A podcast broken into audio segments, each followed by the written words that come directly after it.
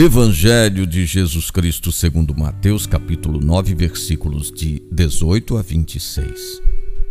Enquanto Jesus estava falando, um chefe aproximou-se, prostrou-se e disse: Minha filha faleceu agora mesmo, mas vem pôr a mão sobre ela e viverá. Jesus levantou-se e o acompanhou. Nisto, uma mulher que havia 12 anos sofria de hemorragias, veio por trás dele e tocou na franja de seu manto. Jesus voltou-se e, ao vê-la, disse: Coragem, filha, a tua fé te salvou. E a mulher ficou curada.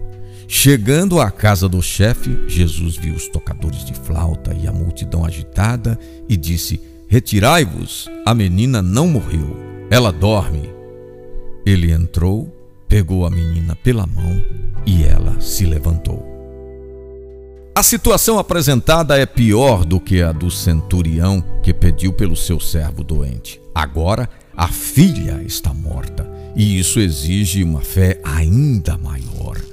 O chefe acredita que a própria morte está sujeita à autoridade de Jesus. Ele toma a menina pela mão e ela volta à vida. A simbologia do fato nos atinge a todos. O pecado nos leva à morte espiritual.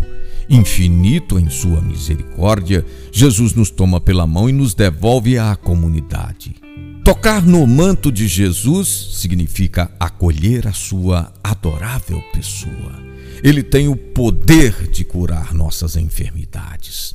Tanto o chefe como a mulher adoentada conseguiram seus objetivos pelo caminho da fé.